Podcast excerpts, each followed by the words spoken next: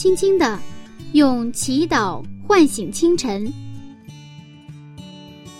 迎着初升的太阳，舒展新的生命。清晨的翅膀，翱翔上帝智慧的天空。每一个第一时间，我们和你一起从新出发。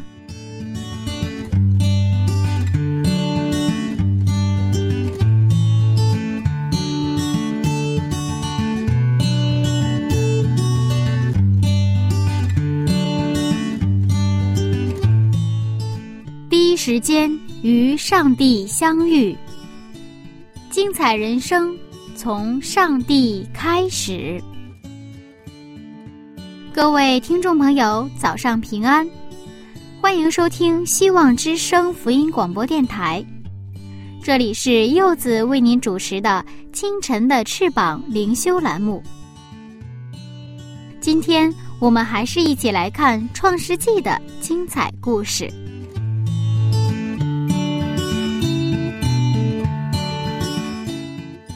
在上一讲当中，亚伯兰率领他的同盟军打了一场非常漂亮的胜仗。当他胜利而归时，似乎又出现了新的状况。那到底发生了什么事情呢？一起来看今天的内容。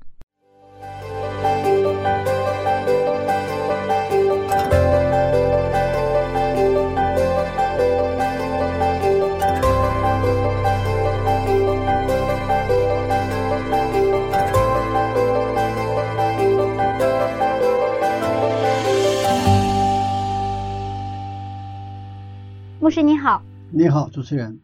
啊、昨天呢，亚伯兰是打了一场胜仗，他算是凯旋而归啊，嗯也解救了他的侄子罗德。那回去之后又发生了什么事情呢？回来的时候又有一个更大的战争来等着他。嗯我们看这个还是从经文开始哈，十四章的创世纪十四章的十七节，创世纪十四章十七节，亚伯兰杀败基大老马和与他同盟的王回来的时候，索多玛王出来，在沙威谷迎接他。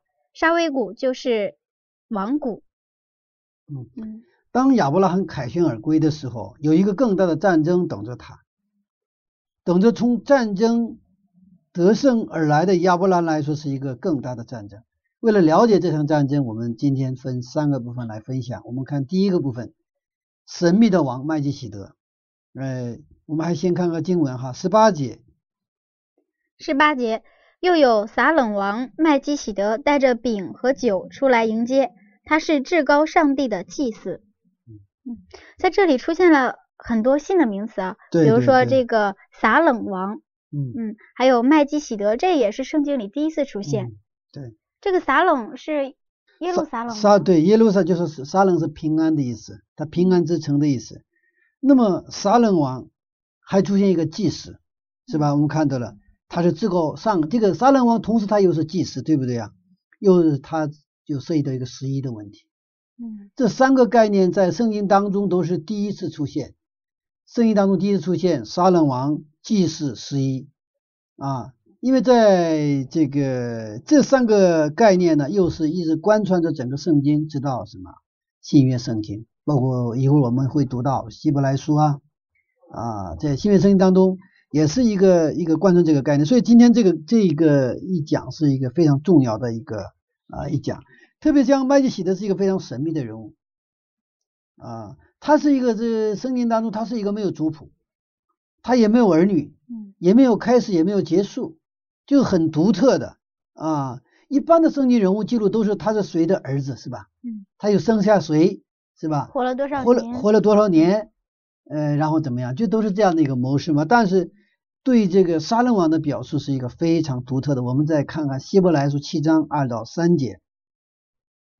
希伯来书七章二到三节，亚伯拉罕也将自己所得来的取十分之一给他。他头一个名翻出来就是仁义王，他又名撒冷王，就是平安王的意思。他无父无母无族谱，呃，无生之始，无命之终，乃是与上帝的儿子相似。嗯这个麦基的喜德是仁义之王，又是平安王，无父无母是吧？啊，无族谱。嗯那在希伯来书中，麦基喜德是预表谁呀？耶稣基督。啊，耶稣基督也是一样，他是没有开始，没有结束，对吧？啊，他也是一个平安王。那么，当麦基喜德带着饼和酒来迎接亚伯拉罕，那么这个饼和酒呢，又是一个什么概念？是在旧约圣经当中这个约的仪式当中出现的概念啊。这个呢，又让我们联想到圣餐一个立约的仪式。我们看一下圣餐的一个描述，在马太福音二十六章二十六节到二十八节。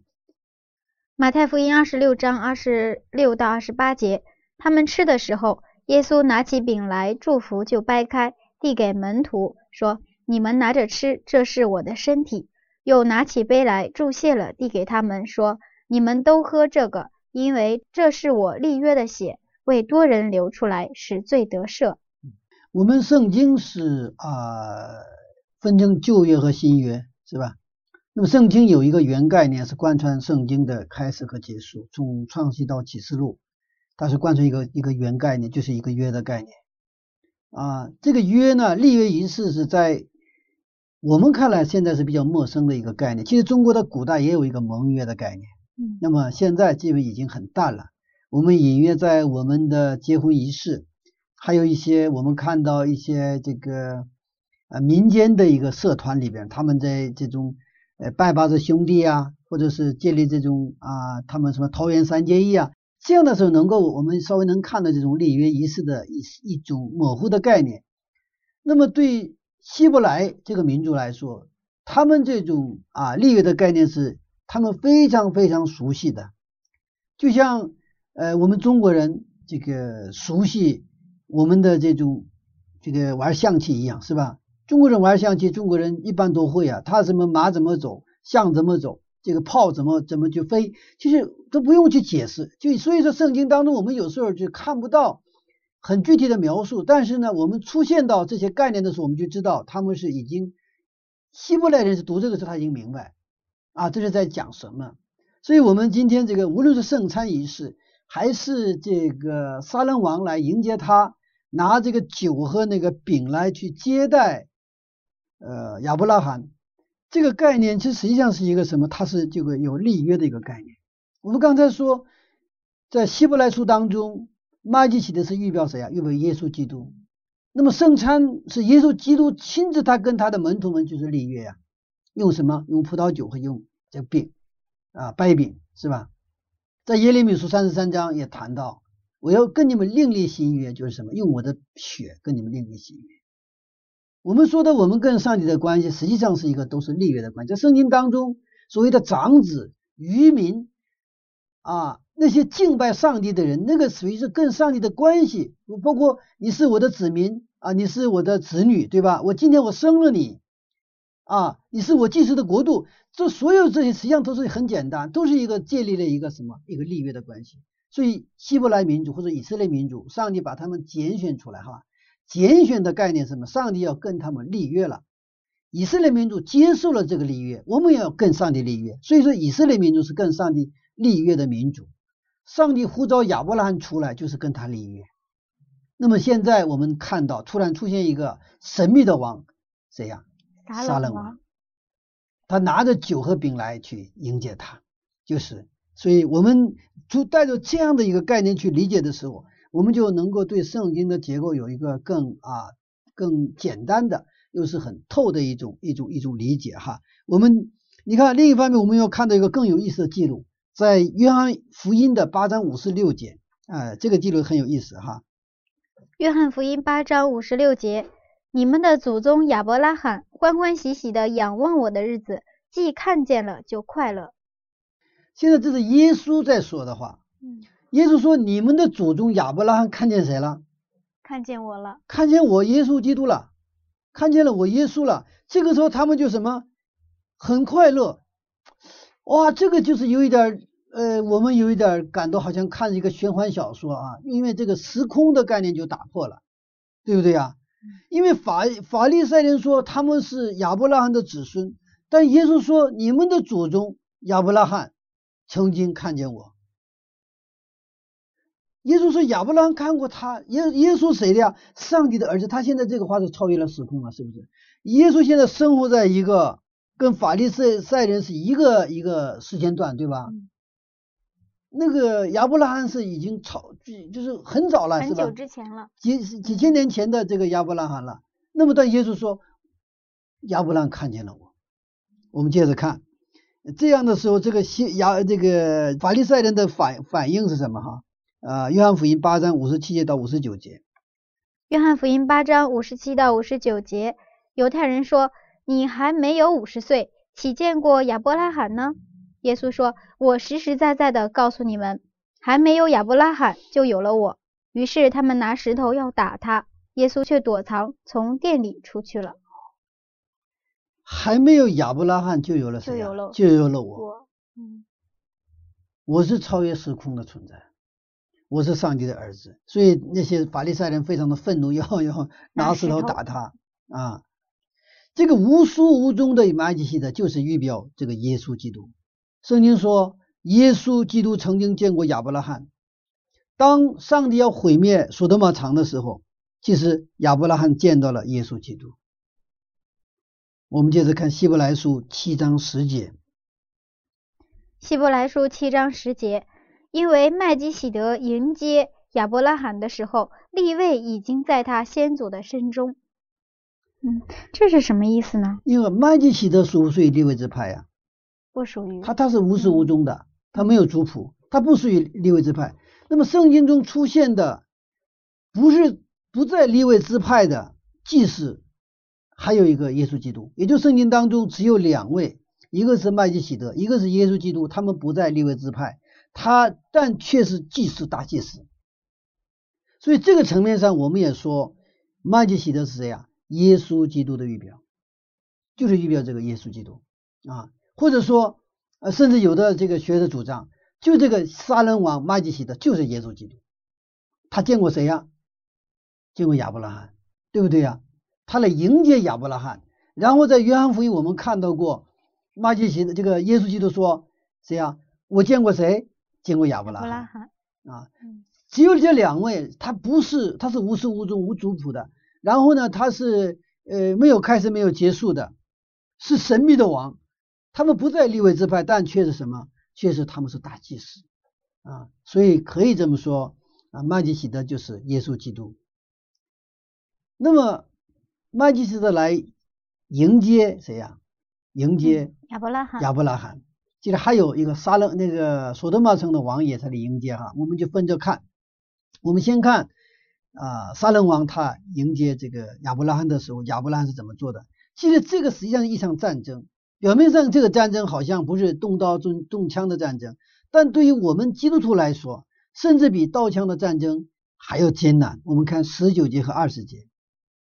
十九节到二十节，他为亚伯兰祝福，说：“愿天地的主、至高的上帝赐福于亚伯兰。至高的上帝把敌人交在你手里，是应当称颂的。”亚伯兰就把所得的拿出十分之一来给哎麦基希德。很有意思吧？嗯，杀人王麦基希德给亚伯兰祝福。圣经当中这个祝福也是礼约啊，嗯，礼约的概念，这是一个啊好。然后当他去祝福的时候，亚伯拉拿出十分之一。来什么给麦基希德？嗯这个十分之一向来都是我们教会里比较敏感的问题啊。对呀、对呀、嗯，有人问这个十分之一就像我们中国人纳税一样，是义务吗？是必须的吗？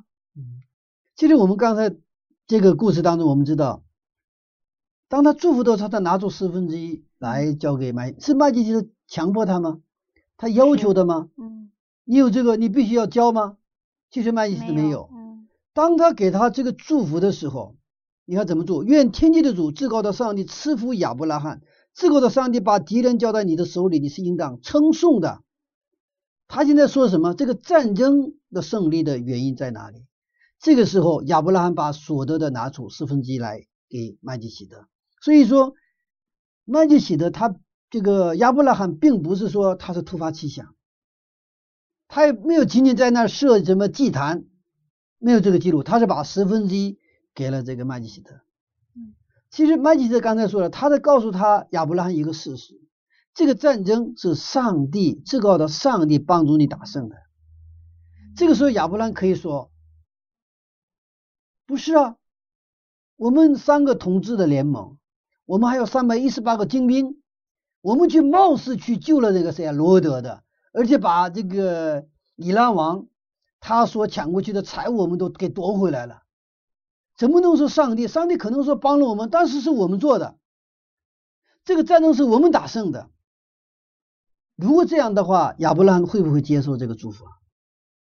亚伯拉罕不会，他不会接受这个祝福，是不是？他也不会把这个十一交给麦基喜德。但是亚伯拉罕接受了祝福，而且拿出十分之一给了麦基喜德。你看，我们看希伯来书七章七节，哈，他是这样记录的：希伯来书七章七节，从来位分大的给位分小的祝福，这是驳不倒的理。位分大的给位分小，也就是说，撒冷王麦基喜德的位分要大于谁呀？亚伯兰，对吧？那就他祝福了他。亚伯兰亚一个亚伯兰呢，接受了这个事实，承认这个战争不是我打胜的。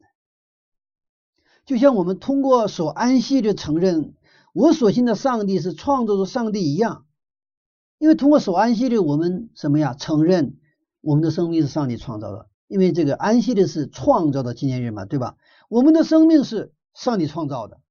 我是上属于上帝的，我的时间，我的生命的气息都是上帝给我的。我们要承认这个东西啊。那么通过十一，又给我们做了一个信仰的榜样。其实我们信仰生活中最难的一个部分就是奉献的生活，奉献的生活。面对这场战争，其实亚伯拉罕不仅面对死亡的战争打胜了。而且在奉献十一的生活当中，或者这个战争当中，他一样得胜了。他把十一交给了麦基喜德，而这个麦基喜德就是耶稣基督的预表。这里有一个问题，嗯，我们觉得这个亚伯兰呢，他回来了应该是献祭，因为我们圣经当中啊，之前我们分享过哈，他经常是祝坛献祭，祝坛献祭，是的，是的。那这个时候他他这个十一的奉献跟这个祝坛献祭有没有什么？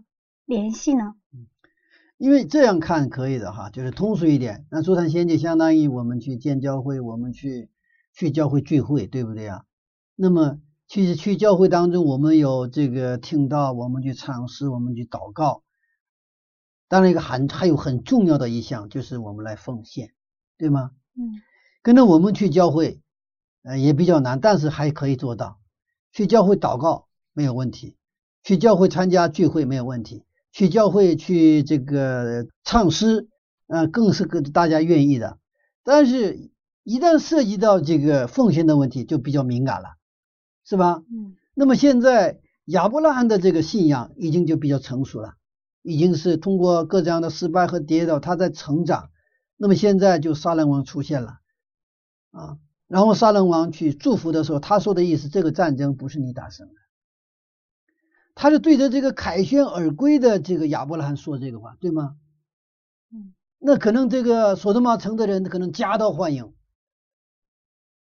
北方王以拉王就把我们索多玛城的人呐，因为他那个就是打胜之后，就是放回来的不仅仅是谁呀？不仅仅是那个罗德一家，还有索多玛城的人，一城的人都给解放了。完了，这个索多玛城被掳掠去的那个财物也都放回来，是吗？所以说，当他凯旋而归的时候，那索多玛城的人都是夹道欢迎。谁是英雄啊？凯旋将军是以亚伯兰。这个时候，突然冒出来一个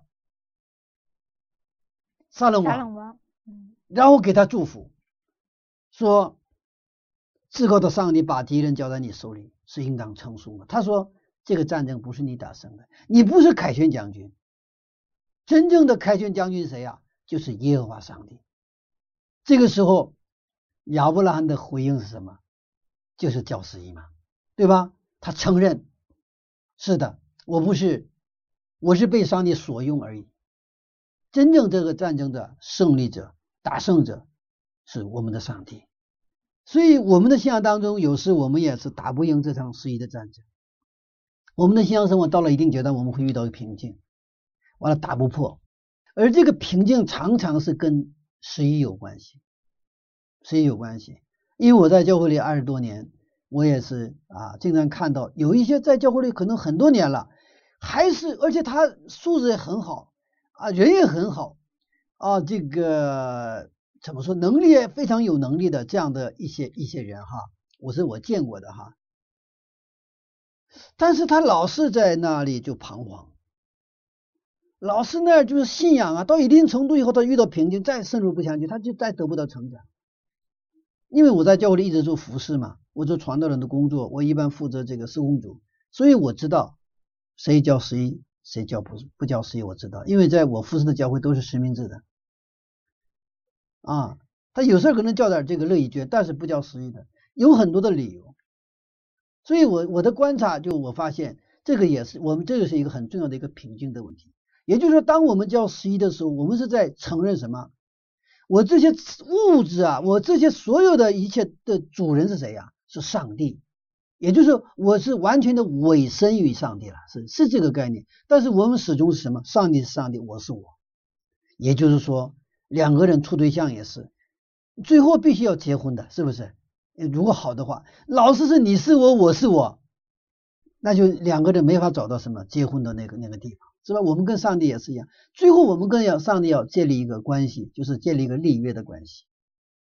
上帝不是说没有钱，上帝穷，然后上帝跟我们来抢钱，就是我们不不愿意交的一概念，就是那实际上向别人说，我们上帝为什么来抢我们的钱？那你就别来教会了，对不对啊？啊，虽然这个话我没有权利说，就是说，要是我对自己说，是不是？我们我们就实际上是这样的一个关系哈。所以很多的教会的牧长惧怕教会的教友离开教会，因为如果讲十一讲奉献的话，可能教会教友可能离开。所以有的时候这个牧长嘛他就请别的教会的牧长来讲 讲钱的，因为这个非常敏感哈。但是我觉得哈，这是很重要的事情，对我们属灵的成长特别重要。刚才说没有现金，就是就是拿十一了嘛，这已经成熟了，非常重要的事情。杀人王的行为也是非常重要，是吧？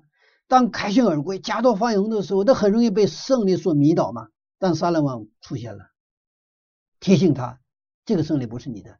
他那个那个亚伯兰很清醒啊，那马上交 十亿给他，所以这是很重要的事情。那么这样的事情对我们教友真正。呃，蒙福的事情，我们一定要给教友们掌握，而且训练教友，大部分教育一定要经过十一的训练，因为为什么？因为第一，人的最大的关心在物质，因为我们的环境社会就是可以说物欲横流啊，所以我们最大的关心就是物质，物质在哪里，你的心在哪里？把物质交给上帝了，你的心自然就在上帝那里。你现在教会当中也是常常那个抱怨最多的，也是奉献最少的人，一般是这个样子啊。那什么样的人最爱教会？教教会里奉献最多、服侍最多的人，他最爱教会，知道吗？就是因为你的物质在哪里，你的心在哪里。我们看第二点，把物质交给上帝，等于承认上帝的主权。如果上帝不给我呼吸，不给我力量，不给我健康的身体，不给我恩赐的话，我哪来怎么能去借借挣钱呢？是吧？就是说，我不叫司仪，就等于我不承认上帝的主权。第三个，主的就要还给主。我们看圣经啊，《马拉基书》三章八节，《马拉基书》三章八节，人岂可夺取上帝之物呢？你们竟夺取我的供物，你们却说我们在何事上夺取你的贡物呢？就是你们在当纳的十分之一和当献的贡物上。我们前面已经讲过了哈，上帝不是全缺钱来抢我们的钱，他是想通过这样的方式来赐福给我们。我记得我小的时候，这个我的父亲呢，就是他不是给压岁钱嘛，那压岁钱之后啊，有的时候他就跟我说，这个你把钱拿过来，我们愿不愿意给？不愿意，不愿意给，因为这已经到我我的已经到了我的这个手里了，那就是我的了，是不是？啊，那我现在长大了呢，我也是给我的儿子压岁钱，呃，周边的一些人也给压岁钱，压岁钱之后，这个我的儿子就是要这个钱，他想花这个钱，我就跟儿子说，我说你到十八岁之前，我说这个钱是归父母管理管理，嗯，啊，这个钱你是呃给你的压岁钱啊，这个钱现在不能给你，啊，有的时候就叫吧教育半天，我那我是斩钉截铁的，我说你十八岁之前，父母是有监护权，所以说得听父母的，这没得商量，你不要跟我商量，你不要跟我较劲儿，没有用啊，没有用。所以基本上现在我的儿子就是接受这样的一个事实，虽然他不是很愿意啊啊，但是他接受这样的一个事实啊，有时候他还问那个存折还在不在，就是那个压岁钱的存折，我说我说我说我我说父亲。不仅是把这个钱留下来，而且是等你长大了，我说你要去学习啊或留学呀，他需要钱，这个压岁钱远远不够，这这才多点钱呢，是吧？父母是愿意把所有的钱都给你，什么？因为父母的钱就是你的钱，呃，是吧？你的钱就是父母的钱。那那我的儿子那个小学的时候，念小学的时候还跟我较劲。那爸爸，如果你说的是爸爸的钱都是我的钱的话，那那我我现在就得用爸爸的钱，是啊，实际上爸爸一直来为你使用，只是现在管理权在这里，管理权在我这里。等你成熟了，十八岁了，爸爸会交给你你的跟你的那个管理能力相配的这个管理权。这个钱是可以有可以没有的东西，就是说我们从小要学会什么，怎么去管理我们的金钱。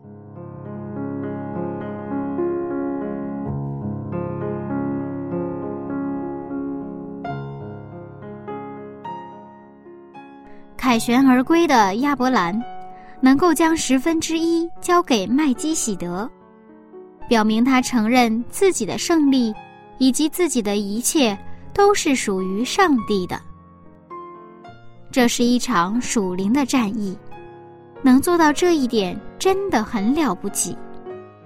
亲爱的听众，您的一切是属于谁呢？把物质交给上帝。把心交给上帝，我们的心才能真正的平安。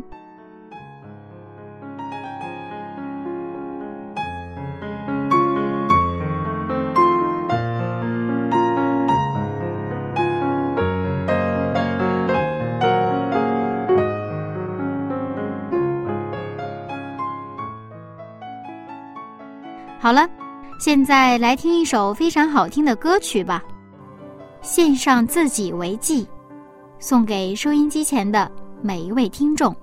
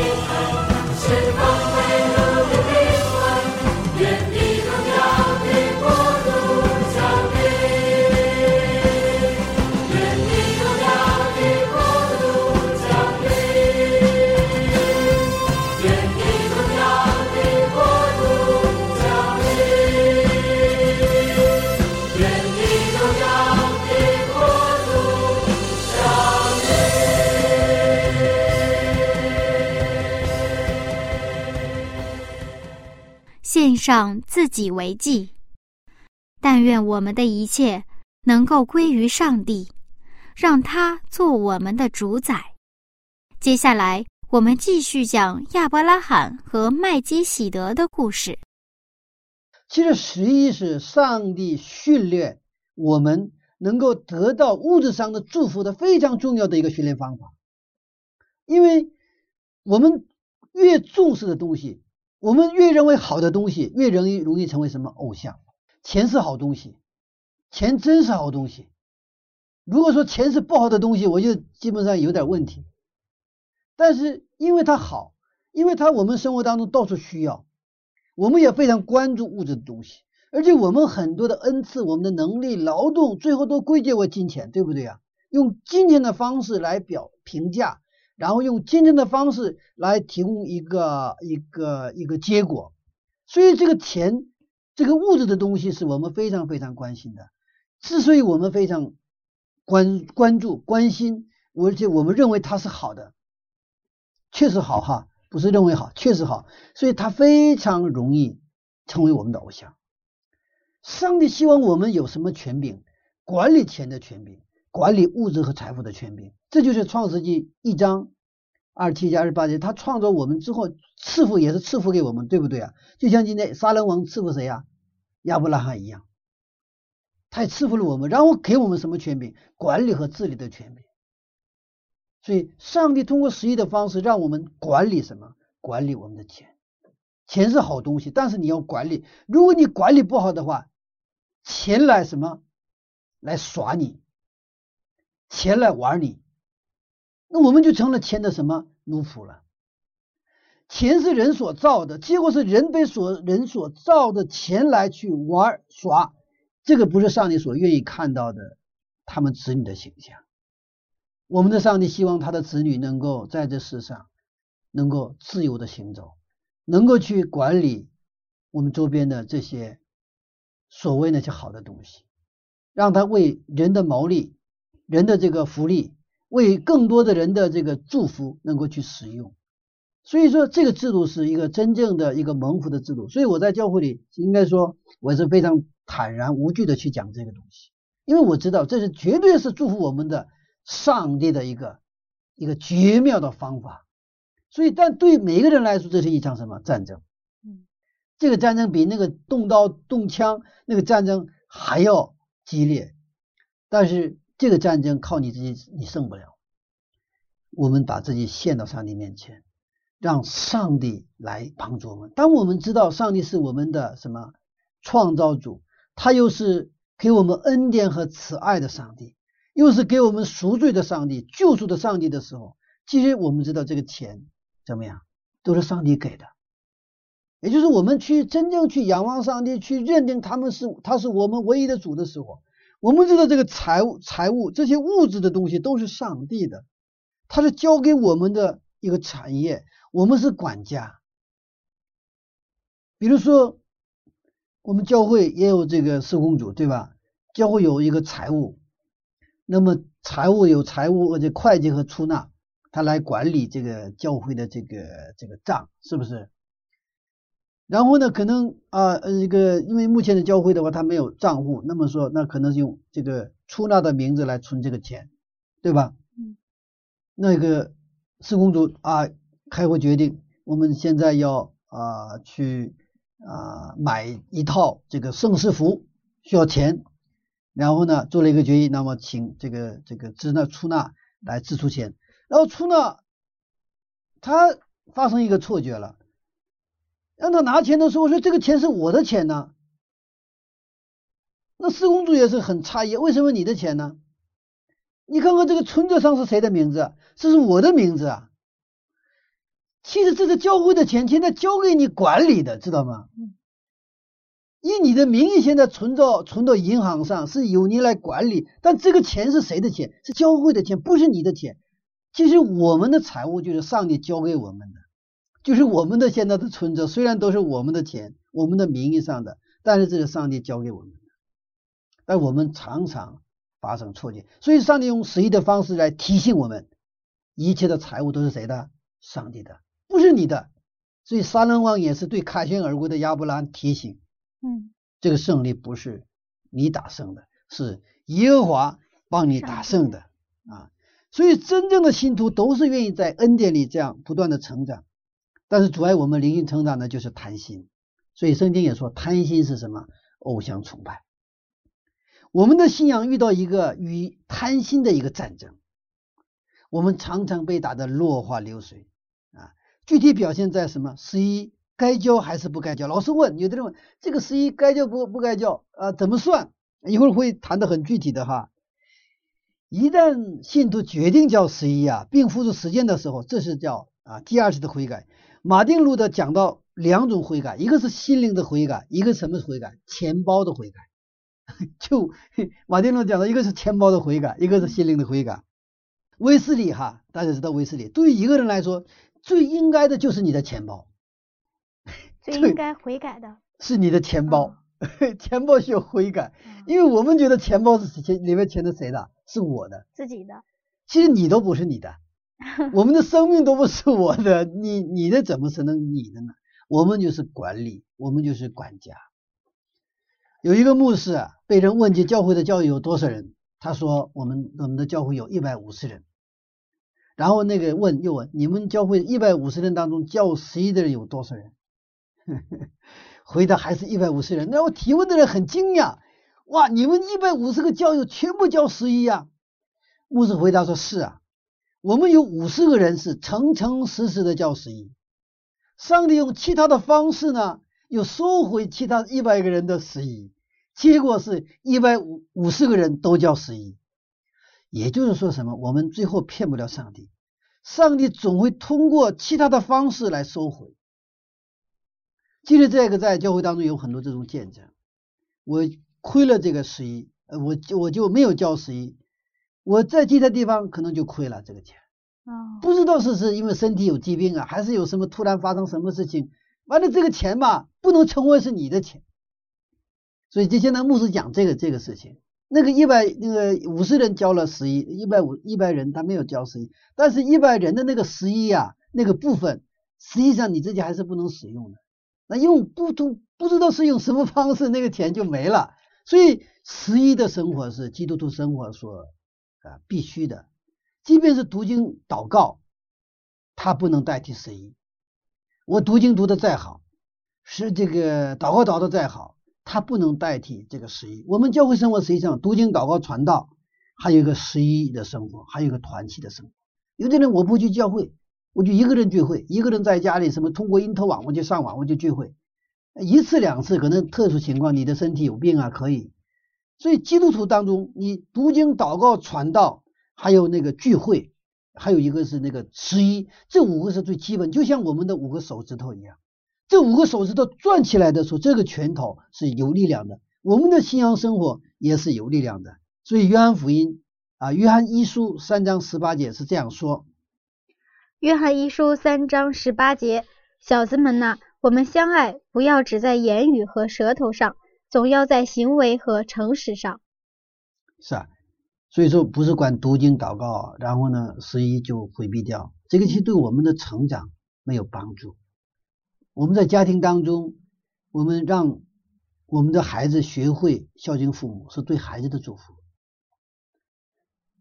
让孩子真的有的时候拿着财物去供养父母，就是对子女的祝福。那么下面是一些更具体的有关十一的一些啊一些内容可以参考哈。第一个是十一是按照收入总额的十分之一，还是净利润的十分之一？因为这这经常我们问的，对吗？对。以你的感恩的心去做，不要吝啬。当你吝啬的时候，即便是净利润的十分之一。上帝也不冤呐，上帝不缺钱，嗯啊，那还有第二个问题，有的教友很穷，还需要交十一吗？他本来很穷啊，然后呢还让他交十一吗？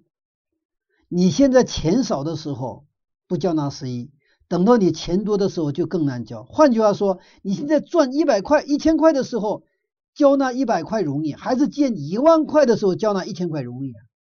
我是鼓励你越穷。越要去什么去交十一，你经济上越困难，越要交十一。这就是我们在金钱上一定要打胜仗，我们不能被金钱所击败。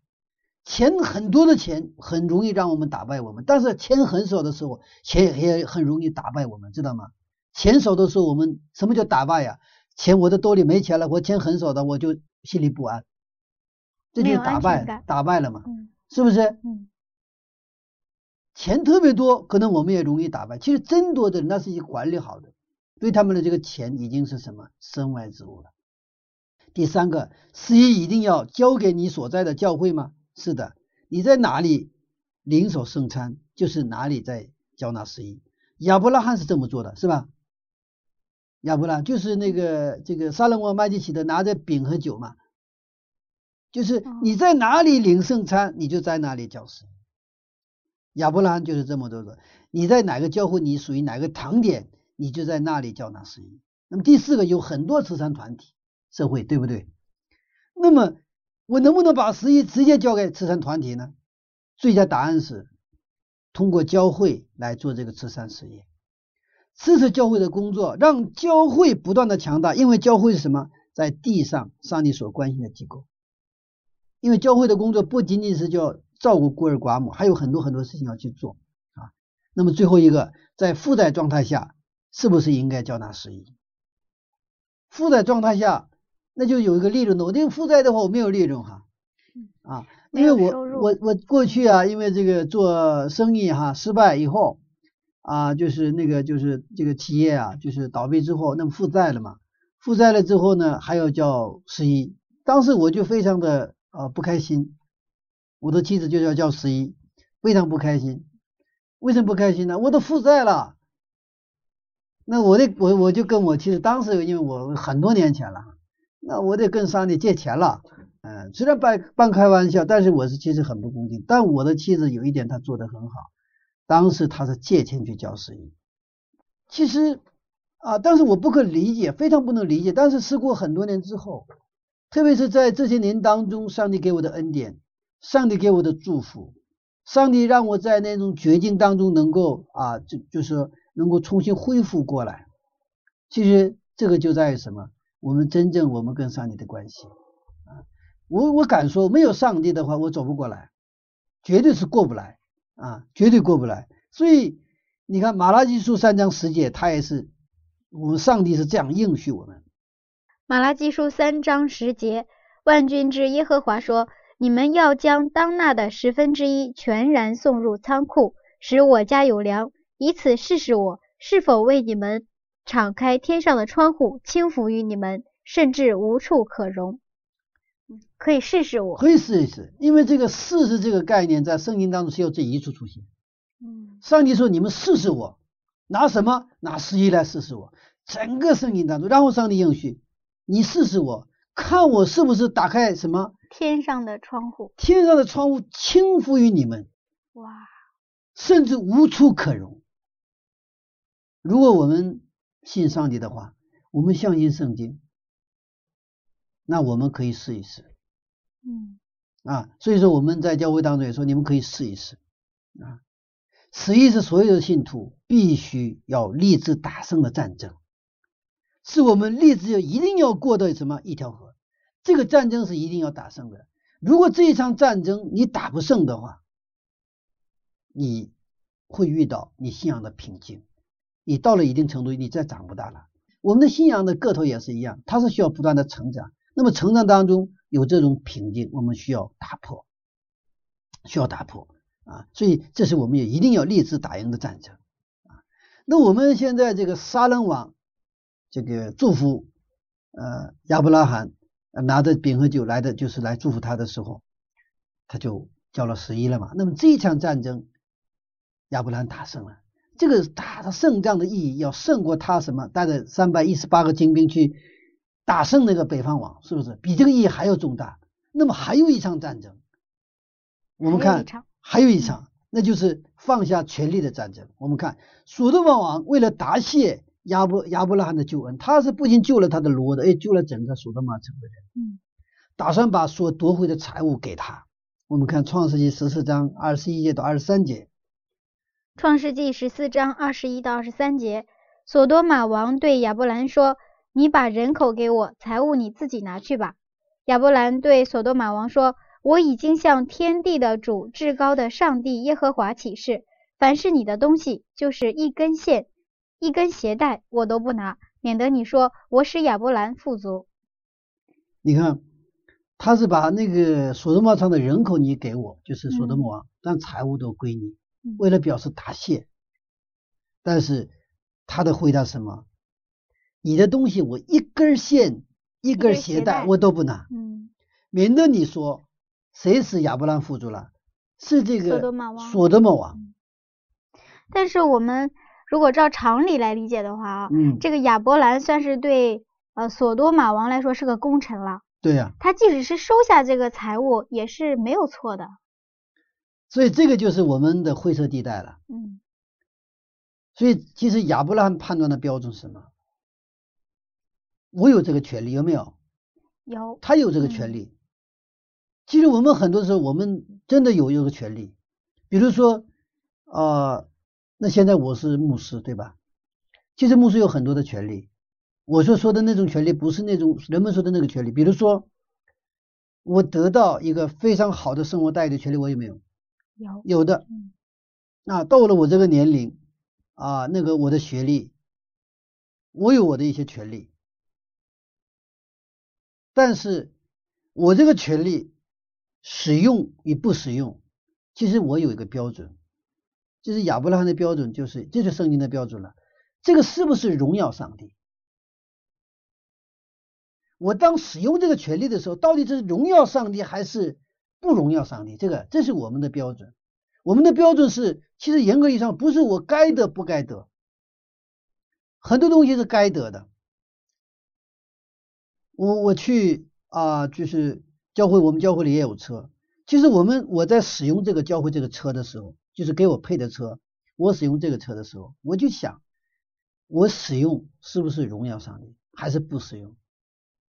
我过去去一个地方，那是两个半小时，有车，但是因为我觉得我出去一趟花一百多块钱，这是教会的钱呢，那我就坐公交车坐。后来我的事情越来越多，时间不够用了啊。我的身体也疲疲劳，那我就是跟上帝祷告，到底上帝啊，我现在还是坐公交，还是坐用这个车？因为上帝给了我一个平安的心，你是用这个车吧？其实我们的标准不在于说我们是不是舒服，我们是不是享受，而是在于我们上帝的圣功能不能推上的更好，我们的上帝是不是得到他的名得到荣耀？哈，你看这个亚伯拉罕的这个标准是什么？让上帝的名要得到荣耀，免得说这个胜利是谁打胜的，我自己。嗯。然后这个我现在富足也是因为这个谁啊？索德玛王。所多玛王。嗯。我们的上帝就没了，所以他在拒绝。啊，因为这个涉及到这样的一个原则问题，所以亚伯兰选择了放弃权利。嗯，啊，因为他的行使权利可能会挡住上帝的荣光。啊，这就是我们怎么去，我们到底行使权利还是放弃权利，对不对啊？我们有的时候别人来可能是攻击你、诬陷你，对不对啊？我我我有没有行使权利去去反击啊？有，我们有物证，可能人证可能都有，我们有的时候有这个权利去反击，但是我们很多时候我们放弃这个权利，所以圣经也告诉我们，你们倒不要到什么法法庭去什么互相起诉，那就我们就放下我们的权利，即便是我是很冤的，有时有的时候就需要放弃权利，为什么？如果到世上的法庭去，两个基督徒之间互相起诉有应诉的话，荣不荣耀上帝啊？不荣耀上帝。这个时候你就放弃你的权利。上帝说：“深渊在我，你把这个交给上帝，让上帝来解决你的问题，不是世上的法庭来解决问题。这个不荣耀上帝。所以这就是说，你看亚伯拉罕在这一场放下权力的战争当中，他又怎么样？他胜了。所以基督徒呢，要学会啊，我们放弃我们自己的权利啊，权利。然后呢，我们看十四章的二十四节，十四章二十四节。”只有仆人所吃的，并与我同行的雅乃以十个曼利所应得的份，可以任凭他们拿去。你看，哎，这亚伯拉罕，我觉得真的是让我真的肃然起敬。嗯，他虽然拒绝放下这个权利，但是呢，该照顾到的都照顾到了，对吧？是仆人所吃的，还有跟我同行的三个同志亚南、以斯格、曼利，他们应得的份就给他们。嗯，我的份我不要，是吧？嗯。所以这就是亚伯拉罕的品格。那么在屡次的跌倒失败当中，他一步步成长起来的亚伯拉罕，最终成为我们的信心的父亲。其实上帝是愿意我们看到在一切的这种事情上看到他的作为，更愿意让我们看到上帝的荣耀。啊，因为人是因为罪的缘故，我们看不到上帝的荣耀。但是通过他的子民这些基督徒的行为、生活。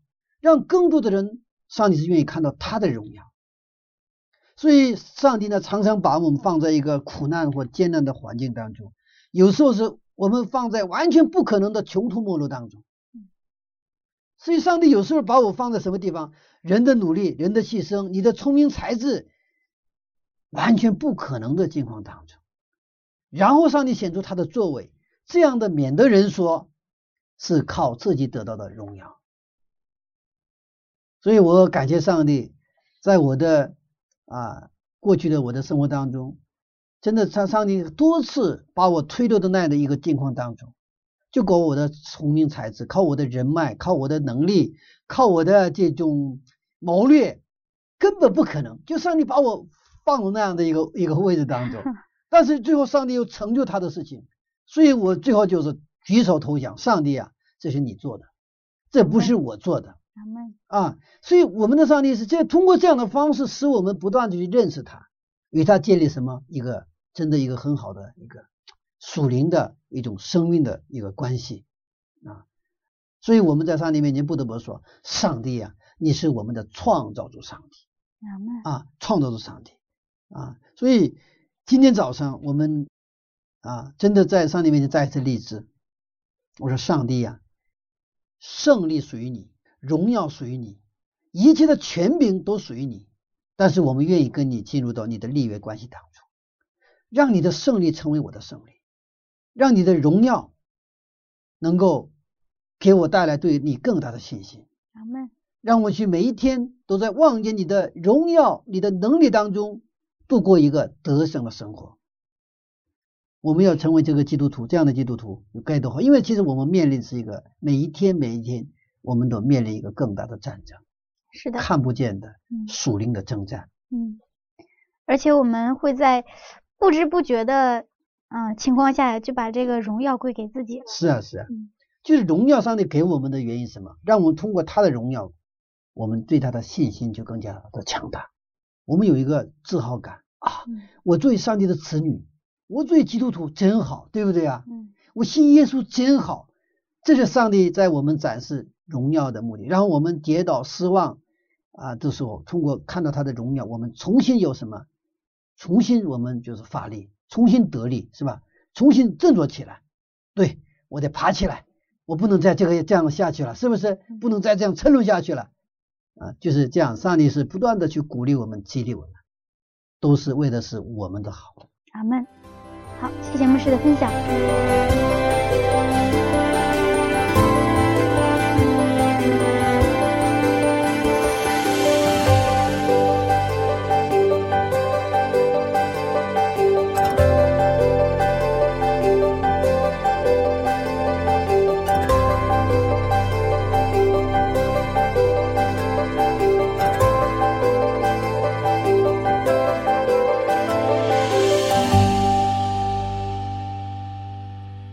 柚子听说过心灵的悔改，可是钱包的悔改还真是第一次听说呢。不过仔细想一想，还的确是这样。亲爱的听众，您的钱包悔改了吗？亚伯兰能将荣耀归于上帝，我们是否将荣耀归给上帝了呢？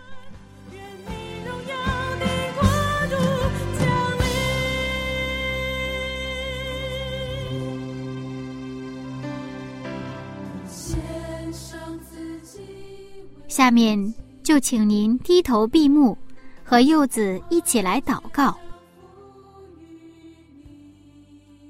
创造我们伟大的上帝，感谢您给我们十分之一的方式。通过这样的方式，让我们更加认识您，蒙您的祝福。但是，上帝呀，求您帮助我们，能在十分之一。奉献这场战役当中取得胜利，承认您对我们的主权，奉耶稣基督的名，阿门。你看我们